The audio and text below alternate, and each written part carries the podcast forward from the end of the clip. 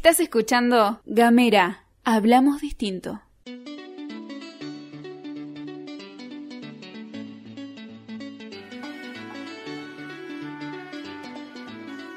Buenos días, buenas tardes, buenas noches, depende del momento que le des play a este podcast. Estamos haciendo un nuevo episodio de Femininjas y en esta oportunidad me acompaña una gran, gran compañera y querida, queridísima compañera de lucha, Laura López Sentable. ¿Cómo andás? Hola, ¿cómo estás? Qué linda presentación.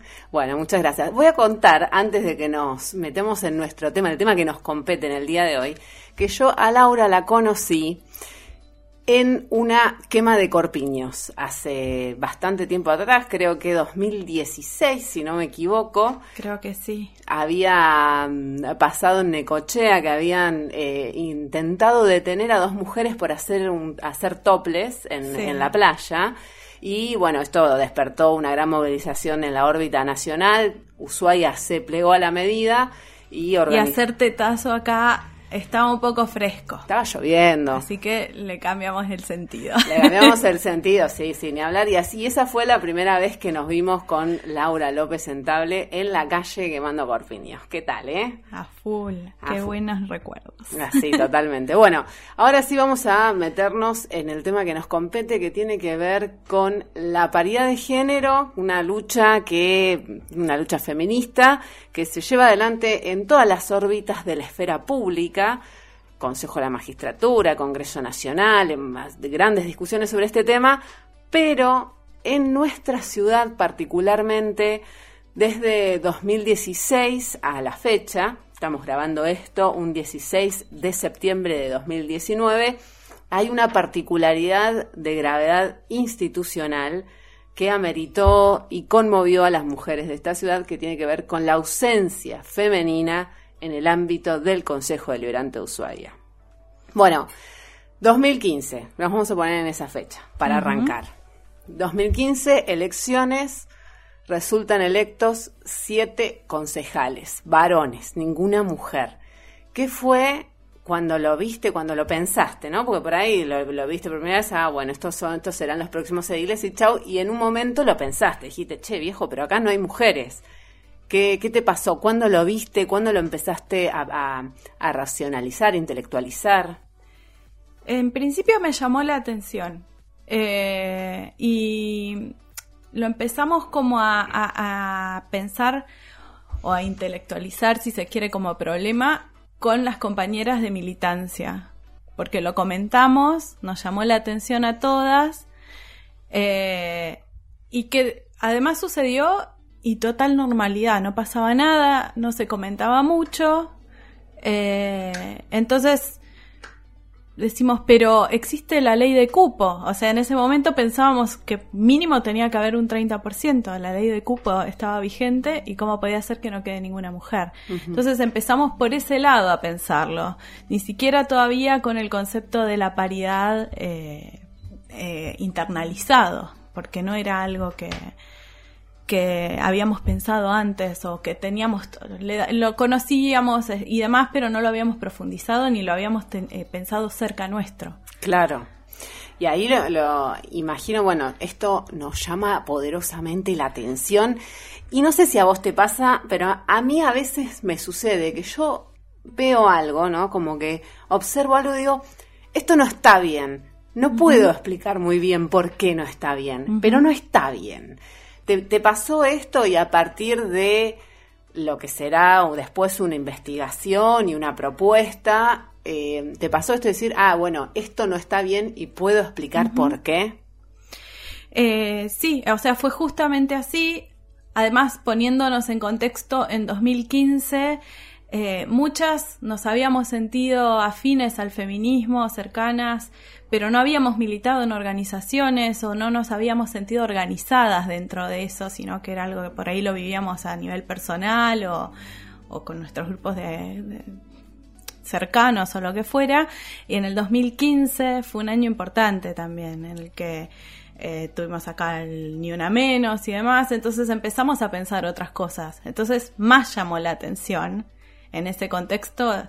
Como vos decís, hay algo acá que no está bien, no sé qué. pero no me cierra, me hace ruido. Y bueno, y esto de empezar a comentarlo con otras y decir, bueno, pero ¿por qué sucede? Y bueno, ahí está empezar a estudiar la situación, qué pasó, por qué, si supuestamente un mínimo del 30%, un, un piso del 30% debería ser de, de mujeres, no hay ninguna, ¿por qué no se cumple? Bueno, y ahí empezó este camino, ¿no? Claro, largo camino, largo, y tedioso camino también. En arduo. en algunas oportunidades. Hay algo que dijiste recién y que no lo quería dejar pasar y que tiene que ver con esto de lo empezamos a conversar con otras compañeras, lo empezamos a charlar y ahí me parece que se da, se da algo que tiene que ver con las conversaciones y estas conversaciones que se dan con los cuerpos en la calle y ahí me parece que pasa algo que no, que no puede pasar en otros ámbitos como, no sé, las redes sociales o qué sé yo, que hay algo de estar en la calle que pone a, conversar a las mujeres y a, y a empezar a afinar ideas que tiene un valor Vos lo mencionaste recién, 2015, primera movilización de Ni Una Menos. O sea, hay una movilización hay unas conversaciones que nos llevan a pensar y a pensarnos de otra manera. Sí, aparte, justamente esto de compartir y de conversar y de intercambiar con las compañeras fue una modalidad que se que llevó adelante o sea, que se llevó adelante durante toda esta lucha y sin la cual hubiera sido absolutamente imposible llegar hasta donde llegamos y creo que es una de las cosas más rescatables que tiene, ¿no? Eh, pero, pero sí, y también creo que es una característica muy particular también de la militancia feminista, eh, tender puentes en vez de quemarlos, cortarlos y ponerles tantos, tantas trabas, ¿no? y, y, así en la calle, eh, armando documentos para leer en el paro de mujeres, en el 3 de junio, pensando las cosas que hay que reclamar empezaron a aparecer cosas como esta, que por ahí todavía faltaba entender del todo por qué, pero ya se entendía que estaba mal. Claro. Bueno, y ahí está en esto también, dijiste tender, esto de este, una característica del feminismo y es tender puentes. Y se empezaron, digamos, en la lucha de la paridad de género, se empezaron a tender puentes porque a partir de un determinado momento Hubo una, una, primera reunión que ahora te voy a pedir que, que, no, que cuentes un poco cómo fue ese primer encuentro y donde hubo mujeres de diferentes ámbitos, sindicales, partidos políticos, mujeres profesionales independientes, periodistas, docentes, gente con la que en alguno que otro momento habíamos estado por ahí en diferentes lados o diferentes, sí, diferentes lados de la vereda, hoy se encontraban en el mismo lugar diciendo, che, esto está mal bueno, ¿qué pasó en, ese, en esa primera reunión, en ese primer encuentro? Eh, en la primera reunión yo recuerdo que lo que ya habíamos encontrado era, eh, habíamos ido al, a, la, a, la, base, digamos, a, la carta orgánica y leímos que había un artículo que hablaba de paridad. Innovador. Innovador, pero aparte no había mujeres, entonces ya era como, ahí ya tenemos nuestra hipótesis. Claro. Eh, y eh, con esa información y empezando a pensar a partir de esas cosas, pensar, bueno, esto es la base para un reclamo para las mujeres de Ushuaia. Tenemos que estar las mujeres de Ushuaia. Y ahí pensar eh, en las mujeres que habían estado en la carrera y quedaron por el camino, había candidatas a concejal, había compañeras de sindicatos que por afinidad nos fuimos juntando porque eh, nos encontramos en la calle justamente porque ya sabíamos que le poníamos el pecho a, la lucha y demás y, que iba a hacer falta mujeres aguerridas, así que nos juntamos, empezamos a hablar y en esos primeros encuentros siempre hay un poco de poner en común y de soltar cosas que, de a poco porque la compañera cuenta y, te, y vos te pasó algo parecido y demás, porque ser mujeres en la vida política, y no, no hablo exclusivamente de los partidos, sino en sindicatos, en, las gestiones políticas o lo que fuera. En la esfera pública. En la esfera pública siempre conlleva distintas cosas Y encontrar esas bases en común también ayudó a decir, bueno, este, esto hace falta hacerlo, va a requerir de un montón de cosas, va a llevar tiempo, va a ser difícil, ya sabíamos que iba a ser difícil, no sabíamos cómo iba a ser, pero sabíamos que iba a ser difícil. Y entendíamos que como todas las luchas que se llevan adelante del feminismo, juntas iba a ser más fuerte y más, eh, Sí, o sea, si íbamos juntas, era más probable que llegáramos más lejos que cada cual por su cuenta, en donde empieza a haber cuestiones, un montón de apreciaciones de la afuera que, no, que entienden como un reclamo de un sector y no de las mujeres de la ciudad. Entonces, por ese lado, se entendió desde un primer momento que tenía que ser abierto y que todas las mujeres que quisieran iban a poder participar. Bueno, y en esa primera reunión, ya, ya todas juntas, este, pusieron el, el, problema arriba de la mesa, que son de alguna manera la conjugación entre las preferencias y el sistema DONT vigente acá en, acá en la capital fueguina. Esa conclusión se llegó después de ir viendo varios elementos. En un primer lugar, y como la manera que, que era más contundente de verlo, era que eh, nosotros teníamos una carta orgánica que se sancionó en el 2002 y que antes de eso habíamos tenido un consejo deliberante con paridad, que en el caso de Ushuaia son siete concejales, entonces tiene que haber tres y dos. Eh, y tres y cuatro. Perdón, tres y cuatro, sí, mis matemáticas. Por eso estudiamos ciencias sociales nosotras. eh, bueno, habíamos tenido un consejo par a partir de que se sancionó la carta orgánica.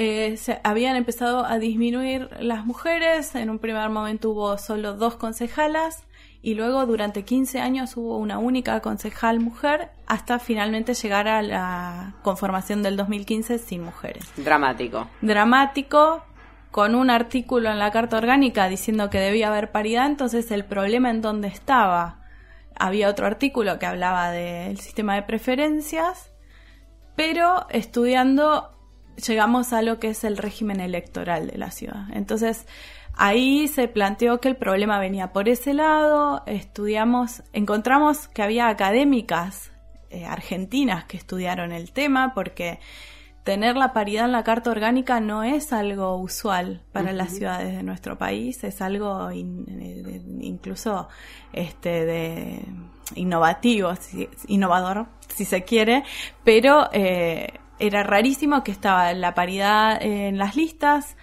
en la carta orgánica, en las normas y no en las bancas. Entonces era un caso único de estudio. Encontramos, Inés Tula se llama una de las académicas, eh, y bueno, y de ahí si uno empieza a estudiar la normativa, tenés hasta un artículo de la Constitución Nacional, que es el 37, que habla de oportunidades reales de accesos a los cargos electivos. Y decir real significa sentarse en, la banca. Claro. Digamos, no estar en una lista y, tener la oportunidad y seguir participando, ¿no? Claro. Entonces, bueno, eh, todos estos elementos se fueron conjugando para armar un proyecto que tuvo el aporte de mujeres. Las mujeres que participamos de esto, no, ninguna es eh, especialista en constitución o en régimen electoral. Eh, habíamos, yo soy publicista, había periodistas, había abogadas, había este, de todo, de todo. Eh, nos decíamos mujeres de sindicatos y demás. entonces cada cual nos pusimos a estudiar el tema, no es que éramos expertas. Y así fuimos descubriendo un montón de cosas. Eh, y, bueno, con todos esos aportes se armó este proyecto para modificar el régimen electoral, que es una ordenanza. Sabes que mientras hablabas y cuando hablabas de cómo se llegó a la conformación de este proyecto, me acordaba de una frase que escuché hace muy poquito en un podcast de revista Anfibia, de paso a paso el, el chivo, pues son hiper recomendables, de una frase em, que habla acerca de em, lo que tienen que hacer los movimientos de izquierda o, o, qué es lo que les falta a los movimientos de izquierda y dice algo así como, bueno, tienen que tener un diagnóstico de la situación actual, tienen que tener un camino posible hacia otra realidad más amena y tienen que tener esa, esa realidad más amena. Y mientras vos hablabas, yo pensaba, bueno, el diagnóstico está y está la propuesta, digamos, está el proyecto. Y los puentes. Y están los puentes y está la forma. Sí. Bueno, entonces llega este proyecto que este, es también de alguna manera consensuado con todas estas mujeres de diferentes espacios, que venían de diferentes espacios completamente disímiles, muchos. Sí, hubo, si no me equivoco, entre 10 y 12 firmas que acompañaron ese proyecto. Eh, también nos pusimos a estudiar todo el reglamento del Consejo Deliberante, leímos las transcripciones de los convencionales constituyentes para saber cómo llegaron a los artículos, a los artículos de la Carta Orgánica, que también nos llevó a hacer algunos descubrimientos. Eh, y el proyecto se presentó eh, a través de una herramienta que es la iniciativa popular. La iniciativa popular que permite que cualquier ciudadano presente su proyecto y el Consejo Deliberante tenga la obligación de discutirlo. Eso es... Dentro de seis meses de presentado, ¿no? Claro, y eso es muy interesante porque cuando se presentan proyectos en la Cámara Legislativa Provincial de Tierra del Fuego, cuando se presentan proyectos de índole particular, lo, el asunto particular, lo que termina pasando con ese proyecto, si no hay una, una rosca, un movimiento que haga que ese proyecto lo tome un bloque del, de la legislatura como propio, ese proyecto muere ahí. En cambio, esta herramienta lo que permite justamente que los proyectos presentados a través de la iniciativa popular no queden durmiendo el sueño de los justos, sino que estén en agenda o que deberían estar, digamos. Pero no pasó. Pero no pasó. Eh, nosotras presentamos el, el, proyecto, nos hicimos presentes en, en, una sesión del Consejo, hablamos con los concejales, presentamos el proyecto y nos pusimos a disposición. Cuando presentaron el proyecto, pues yo tengo una imagen ahí que es buenísima, Sí. que es este tipo presentando el proyecto un montón de mujeres y los siete concejales mm, con las caritas así como metidas adentro de sus carpetas sin mirar para, para ningún lado. No sé qué sensación te llevaste vos de ese día. Eh, yo, mi sensación fue, fue- tiene sus cosas como medio desopilantes todo este tipo de, de lucha también, ¿no? Sus escenas, ¿no? Eh, nosotras veníamos armadas de haber estado casi un año estudiando el tema con un montón de argumentos y demás que los, los hicimos, los verbalizamos mientras lo presentábamos ahí con ellos.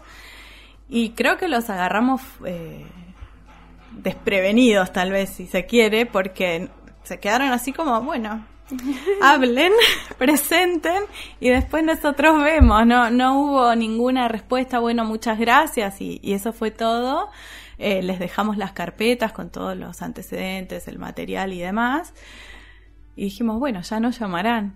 Claro, y llamaron. no.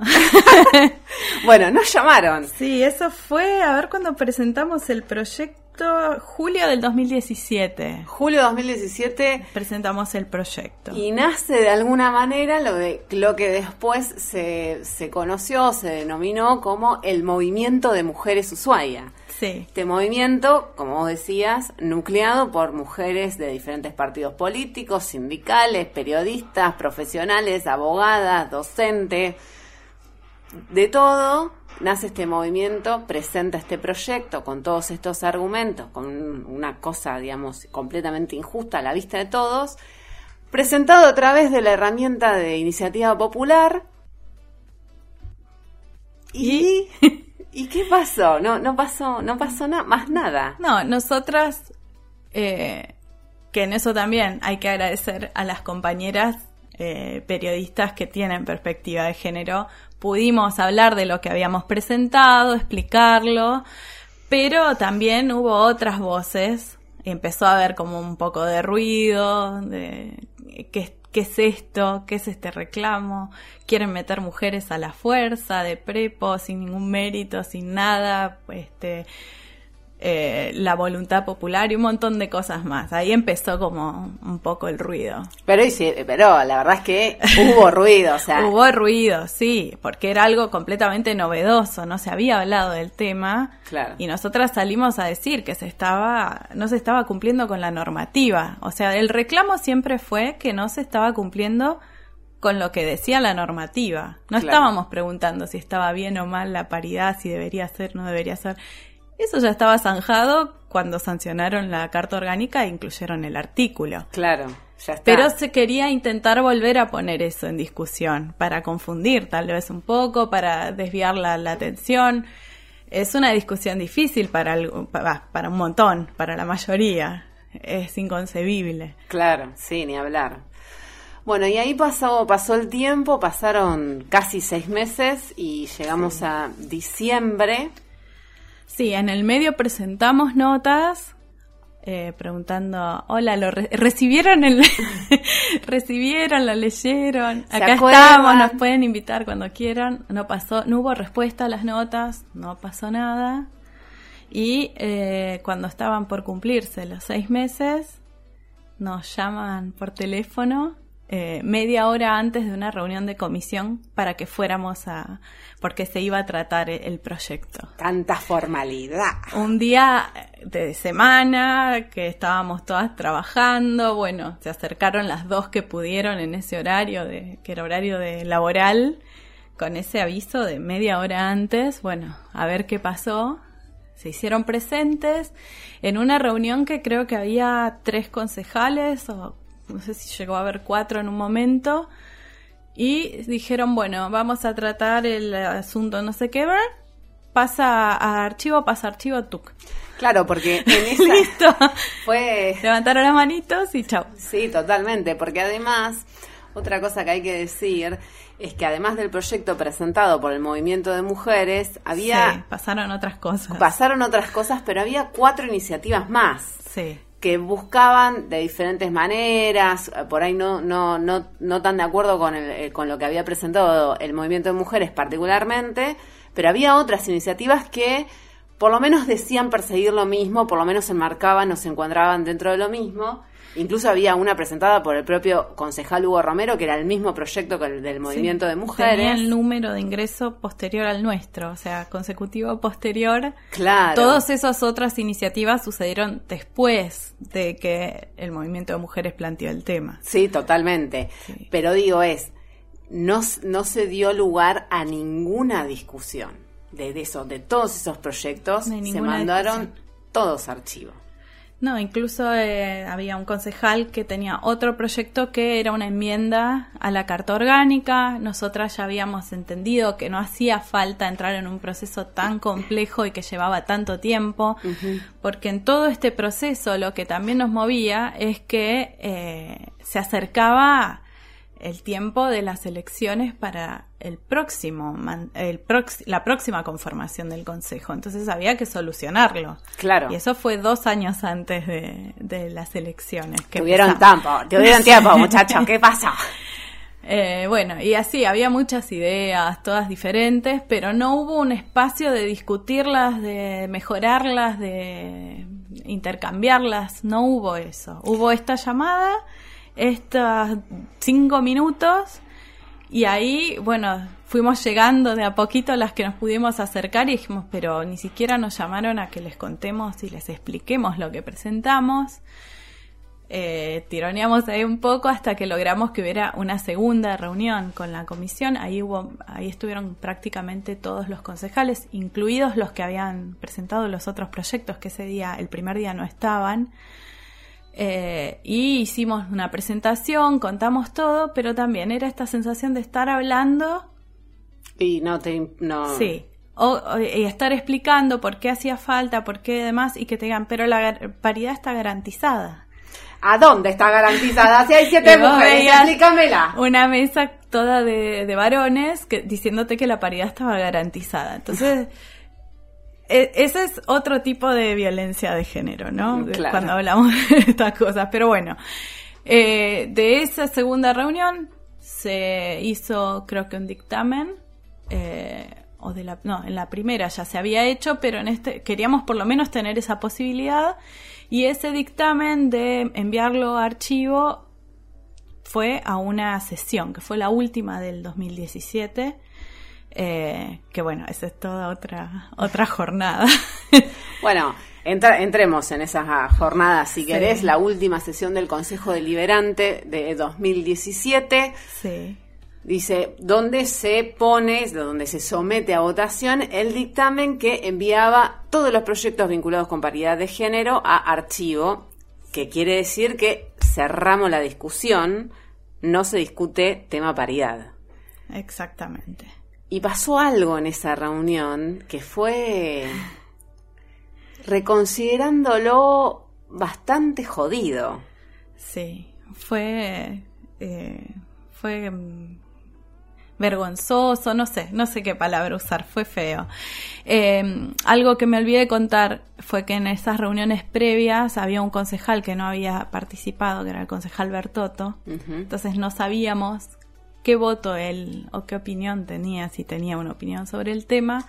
El día de la sesión estaban todos, como era la última sesión del año, estaba colmado de gente el consejo, bueno, es chiquito el consejo que teníamos en ese momento, pero estaba colmado de gente, pero nosotras habíamos ido preparadas, sabíamos que ese día se iba a tratar, ahí sí habíamos tenido anticipación para organizarnos y ver este, quién se quedaba con los pibes y otras cosas más. Llevamos los carteles y, eh, fuimos a, a que se notara que estábamos presentes, interesadas en el tema, convocamos a las mujeres de la ciudad, no solo a las que estábamos llevando adelante el proyecto, así que algunas más aparecieron. Y bueno, llega el momento de la votación. Habíamos estado hablando con los concejales y demás, y venía como parejo el tema de los votos. Y cuando votan, deciden volverlo a la comisión para seguir discutiendo. El proyecto nuestro y los otros tres o cuatro que había. Claro, para ya discutirlo durante todo 2018. 2018. Bueno, todas contentas, celebramos. Después venía una cuestión que iban a tratar de tierras, no me acuerdo bien si era terrenos y demás. Estaba lleno de gente. Bueno, liberamos el espacio, nos fuimos. Ya se había tratado lo nuestro. Y eh, una compañera que había quedado ahí nos llama, no sé si fue una hora, dos horas después, que habían vuelto de un cuarto intermedio y eh, habían hecho una reconsideración del voto y lo habían mandado archivo. Sí. Pero después tuvieron que hacer una reconsideración de una reconsideración porque había un concejal que se había equivocado y no había entendido lo que habían votado y quería cambiar su voto. O sea que fue toda una desprolijidad total, una vergüenza. horrible, fue decepcionante como mínimo, fue... Sí, de una... Unas este, malas prácticas. De la política falta de ética, un montón de cosas. Sí, eh, claro, las malas prácticas de la, de la política machista, ¿no? Bueno, vino la reconsideración, que además hubo, es, fue el presidente del Consejo Deliberante, Juan Carlos Pino, pide reconsideración sin ningún tipo de argumento, es tipo reconsidero porque reconsidero. y, y, lo llamativo es que el concejal que da vuelta a su voto, que fue Hugo Romero, manda archivo su propio proyecto. Exactamente. Una cosa increíble. bueno, recuerdo cuando terminó eso, que fue como puñal en la espalda, recuerdo algunas frases que, que, que fueron diciendo apenas terminó la sesión que eran como, bueno, es lo único que puedo decir ahora, y es, fue, a la paridad no vamos a renunciar. ¿Y qué pasó después? Que aparte, algo que me olvidé de agregar en, todo esto, es que entre que nosotras presentamos el proyecto y esta sesión, a nivel nacional se aprobó la ley de paridad. Entonces también había otros elementos que se iban sumando al reclamo, ¿no? Claro. Y que nos daban fuerza también. Claro, y daban contexto. Eh, bueno, indignación y demás, pero como yo digo, veníamos estudiando hasta el reglamento del Consejo y hubo cuestiones de forma que ni siquiera se cumplieron en esta votación. Entonces, eh, ahí empezamos a pensar, bueno, ¿cómo continuamos? Y con, con las compañeras que, que, compañeras abogadas y demás, dijimos, bueno, hay que ir por la justicia, porque las elecciones están encima y no se resolvió absolutamente nada. Y es una cuestión, es indignante que siga estando esta conformación y que no se haga nada para cambiarla. Bueno, Eh, y ahí fue que empezamos a juntar todos los antecedentes para armar una acción de amparo. presentaron la acción de amparo, eh, que tuvo ahí, primero se estuvo presentado en el juzgado civil y comercial, después... Sí, eso fue en febrero del 2018 ya. Claro. Y bueno, después este finalmente quien termina resolviendo es el eh, juez a cargo del juzgado electoral Isidoro Aramburu. Aramburu. En, en una sentencia que estaba buenísima, que tenía un montón de elementos increíbles, eh, y dijimos, bueno, eh, este camino es, es toda la, la información y todas las cuestiones que nosotras vinimos peleando, tenemos acá alguien que está eh, diciendo es por ahí, no puede ser, tenemos razón en lo que estamos reclamando. No estaban tan locas. No estábamos tan locas. Y el Consejo Deliberante y el presidente del Consejo decidieron apelar esa sentencia. Claro.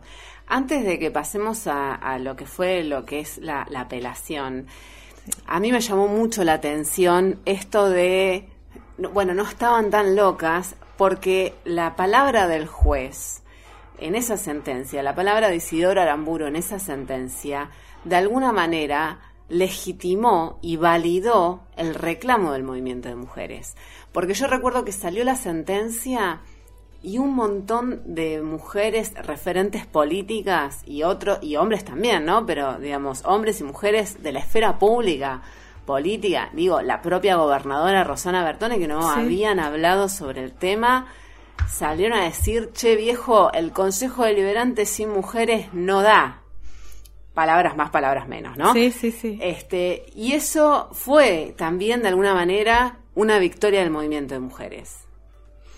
Sí, y además también en el camino se fue compartiendo todo este proceso con todo el, arco, digamos, de, mujeres movilizadas, porque no todas las mujeres movilizadas este, conformaban el movimiento de mujeres, pero sí en todos los, como decía yo, en todas las jornadas como el paro de mujeres y demás, este reclamo seguía vivo, presente y iba sumando también eh, apoyos. Y sí, cuando salió la sentencia, de repente aparecieron un montón de voces que habían faltado antes, porque nosotras veníamos reclamando, veníamos haciendo toda la presencia que podíamos en, la opinión pública, en los medios, y, eh, y era como luchar contra, eh, no sé, el Consejo tiene otra llegada en los medios, otras voces que decían, eh, quieren reformar la Constitución, y nosotras todo el tiempo diciendo que no, o sea, cambiando lo que decíamos. Un montón de ruido en el medio para evitar que pudiéramos avanzar con ese reclamo que es justo. Bueno, todo eso, llegar a, la sentencia fue una reivindicación total. Claro. Pero bueno, no duró mucho. no duró mucho porque, como vos bien decías, el, el presidente del Consejo Deliberante decidió apelar esta sentencia que además esta sentencia tenía este, varios puntos interesantes y uno era que, porque por supuesto el Poder Judicial no, no, no podía, o por lo menos en existencia, no podía ordenarle al, al Consejo Liberante, bueno, la paridad se va a hacer de esta manera, sino que incluso le daba la pauta para que en un plazo considerable de tiempo, teniendo en cuenta que estábamos a, a un año de las elecciones, pudieran reformar la mm, normativa vigente para, tener, para garantizar la paridad de género efectiva en las bancas. Sí, y además apelar una sentencia así es darle la espalda a la mitad de la población. Darle la espalda y no, o sea, en ningún momento nosotras presentamos el proyecto y dijimos, esta es la única manera, la manera perfecta, única que existe para eh, remediar esta situación. Eh, siempre estuvimos dispuestas a sentarnos, a conversar. Nunca hubo aportes a la discusión. Nunca hubo, bueno, esto no es así, pero porque se podría hacer de esta otra manera o de esta otra o por este lado o así o así. No hubo nada de eso. Y el, Consejo siempre tuvo todas las herramientas para poder favorecer eh, eh, que sucediera la discusión y siempre eligió ponerse en un espacio de cero diálogo, de cero avance y de, no, esto es una ridiculez lo que están pidiendo, más o menos. Claro. Bueno, apelaron la sentencia y la discusión otra vez quedó quedó quedó nula. La, la, sentencia llega a la Cámara de, Apelaciones y mm, bueno, la Cámara le da la razón de alguna manera con, en un fallo dividido al Consejo Deliberante. Sí, había tres jueces y uno votó en disidencia, entendiendo que eh, había elementos del reclamo que, que eran válidos pero se le dio lugar a la, a la apelación del Consejo. Ahí nosotras ya veníamos, bueno, hasta la, hasta la Corte Interamericana no paramos, eh, porque eh, sabíamos que iba a ser difícil, entonces ya estábamos preparadas y nos apoyábamos entre nosotras, porque estas situaciones, estas desilusiones, estas eh, situaciones, como digo, que son de cierta violencia también, te desaniman si no estás junto con otras compañeras y decís, bueno, pero vamos, que tenemos que seguir, tenemos razón, bueno. Eh, ahí eh, decidimos presentar un recurso de casación, que eso ya fue en octubre del 2018. Todos estos pasos van pasando meses y meses y meses y meses.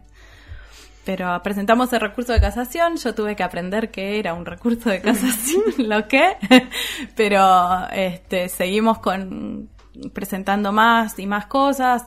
Aparecieron amicus también de, de organizaciones este, a nivel nacional, también el reclamo fue haciendo eco en los medios nacionales, bueno, y todo eso se fue sumando a este recurso de casación que presentamos. Claro. Sí, incluso eh, recuerdo también, eh, por ejemplo, notas en el diario Página 12, hablando, che, acá en el fin del mundo hay un consejo deliberante donde, donde no hay mujeres, estamos en el siglo XXI, en el siglo XXI, chicos, ¿qué pasó? Bueno, de esas hubo varias. Y y en esto que vos decís de, bueno, la necesitas de esta red porque las desilusiones si no son un pelotazo. Eh, yo me, acuerdo, por ejemplo, declaraciones del fiscal ante el Superior Tribunal de Justicia, Oscar Fapiano, que dijo algo así como, muchachas, yo las banco y si quieren vamos hasta la Corte Interamericana de los Derechos Humanos porque yo estoy con ustedes. Digamos, fueron ganando aliados en el camino también. Sí, sí. Eh, sí, eso fue fundamental. Eh, y también fue mérito de no, bajar los brazos y seguir adelante. Eh, el, recurso de casación, como decía, se presentó en octubre y después los plazos se fueron alargando, eh, vino el verano, eh, las ferias y demás. La feria judicial. Y en todo este proceso tampoco es, eh, presentamos acá este alto de papeles y nos sentamos en casa a ver qué pasa y que nos llamen. Era compañeras que iban todos los días todos los días a preguntar, ya las venían venir y les decían no hay novedades, o llamando por teléfono cuando no se podía porque había que llevar a, los chicos a la escuela o lo que fuera, pero todos los días pendientes, todos los días eh, recordando cuántos días falta para que se cumplan los plazos, para que podamos hacer esto, aquello, lo demás. Todo eso lleva tiempo, o sea, todas teníamos nuestros trabajos, nuestras vidas, y le dedicamos tiempo, y, y bueno, y así se fue traccionando, ¿no? Claro. Pero pasaron no sé cuántos meses de octubre, abril, de, de este año, que fue cuando salió la sentencia del Superior Tribunal. Pasaron todos esos meses. Y el Superior Tribunal de Justicia dio, emitió una sentencia que está ahí, que está bien, está buena. Pero hay que decir también que no garantiza la paridad de género. Sí.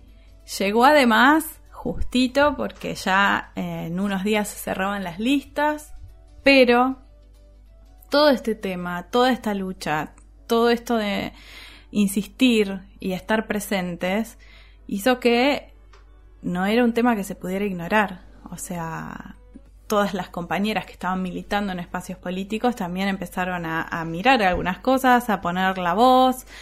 eh, y entendieron que el tema era importante. Aunque a veces no lo compartieran o no lo terminaran de comprender, entendían la importancia, la trascendencia sí, totalmente. de lo que estaba pasando. Eh, y bueno, y se volvió un tema en el que todos tenían algo para decir durante toda esta previa de la campaña. Y en el medio de eso salió la sentencia. Penetró fuertemente la, la agenda mediática que se había presentado por lo menos al principio bastante hostil hacia ese reclamo, digamos, la verdad es que el reclamo penetró, penetró en la sociedad, penetró en la justicia, penetró en los partidos políticos y fue, me parece, eh, algo que era insoslayable, digamos, era imposible mirar hacia otro lado. Y me parece que los candidatos y las candidatas de estas últimas elecciones, sobre todo los varones, decían, yo no me quiero sentar en un consejo sin mujeres. No quiero, me da un poco de vergüencita sentarme en un consejo sin mujeres. Y me parece que eso también habla un poco del logro de esta lucha es que lo convertimos en cierta forma en, lo políticamente correcto. O sea, ya, no se puede decir, está re bueno que seamos todos varones. No, tal cual. Ya no. ya no. ya no podemos decir, esto es paridad. Ya sabemos que no. Eh, la sentencia en sí eh, dio una herramienta para un caso particular eh, en un escenario en el que una fuerza política tenga más de una banca y justo los candidatos más preferidos sean varones, entonces ahí destrabaría y generaría que la mujer más preferida pueda acceder a una de esas dos bancas, pero en sí no, no garantiza paridad. Sí eh, eh, reivindica eh, el reclamo en el sentido de que todos los toda la normativa que se estaba incumpliendo y demás queda revelado que era así. El Superior Tribunal lo interpretó de la misma manera que nosotras, pero eh, la paridad todavía no se logró. Es un camino que por el que hay que continuar, ¿no? Claro. Eh, pero sí se ganó a este nivel a nivel de instalar el tema, instalar la discusión, eh, sumar voces eh, y también a nivel personal el, vínculo con las compañeras que vos decías al principio, que por ahí no habíamos tenido mucho en común más que encontrarnos en la calle. Eh, todo esto te convierte como en una camarada de, de, una lucha muy particular, ¿no? Y muy ardua.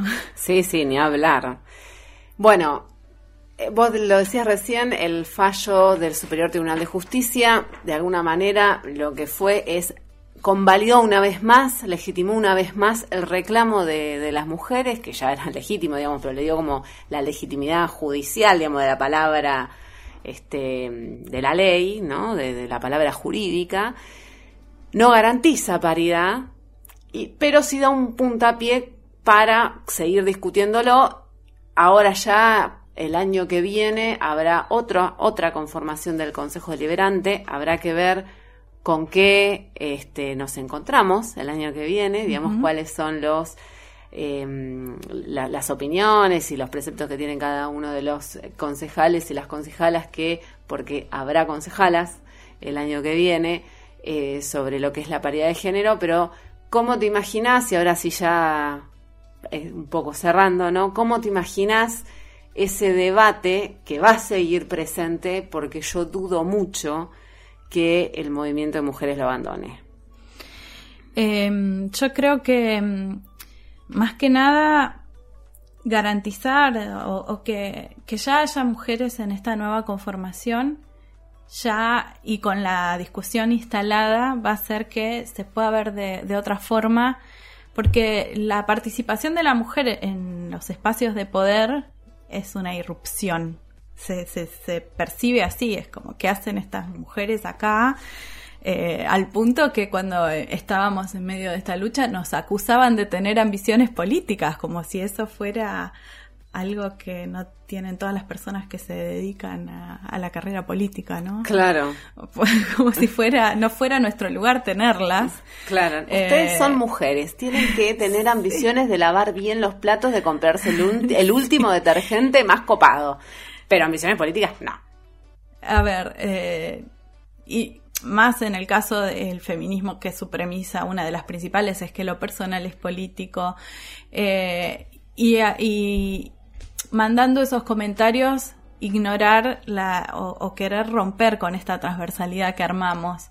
Porque no era el interés de ser concejal de esta o de aquella o de la de más allá, sino de, de las mujeres en el reclamo de la paridad más allá de que esta o aquella o demás fueran candidatas o no, pero eh, creo que de a poco, si llegamos, más allá de que a veces no garantice que la mujer que va a ocupar la banca tenga la agenda de las mujeres en su, en su en su plataforma o en las, en las políticas que quiere llevar adelante, por ahí es incluso contraria a lo que, a lo que peleamos, pero ya eh, de a poco va normalizando esa presencia y va dando lugar a que se pueda ir recambiando, creo yo. Yo soy optimista, si no fuera optimista no sé cómo hubiera podido llevar adelante esto, pero eh, porque fue arduo, fue ingrato, es ingrato este tipo de luchas porque una quiere, aspira a una, un cambio enorme y bueno, avanza un trecho. Claro. Entonces va ajustando las, las aspiraciones de,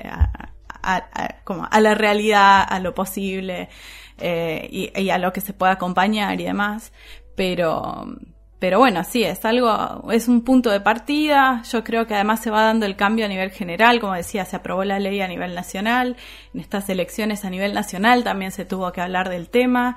Los sindicatos están empezando a hablar un poco en algunos sindicatos del tema. Eh, y, y hubo compañeras de Paraguay, o de, me acuerdo que había de Chubut y demás, que nos pidieron los antecedentes también porque también están llevando adelante luchas similares. Entonces, hubo, también una especialista, una académica que está en México, que se llama Flavia Freidenberg, que también opinó sobre el tema, estaba observando lo que pasaba acá. Entonces, se, va socializando esta información y esta transversalidad va creciendo también.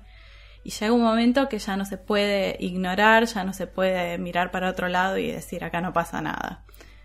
Y se construye a poquito con estos pequeños logros a nivel local y se van sumando, ¿no? Claro. Eh, la última, Lau, ya, y te agradezco otra vez por estar acá, ¿qué enseñanza te dejó todo este camino?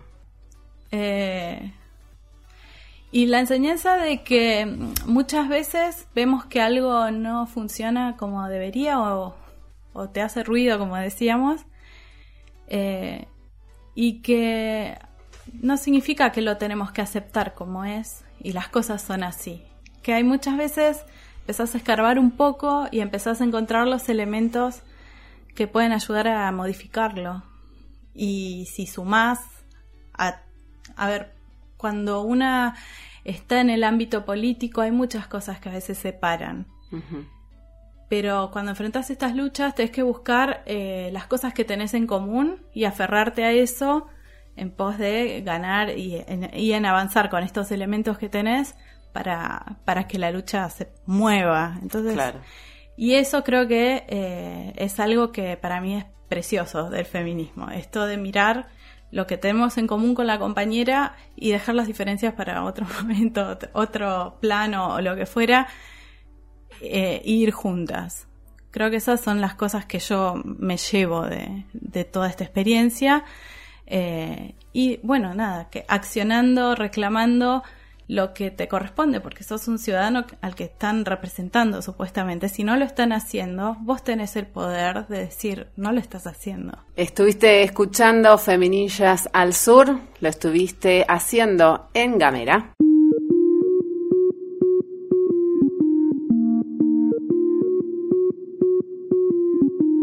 Seguí nuestros contenidos en gamera.com.ar.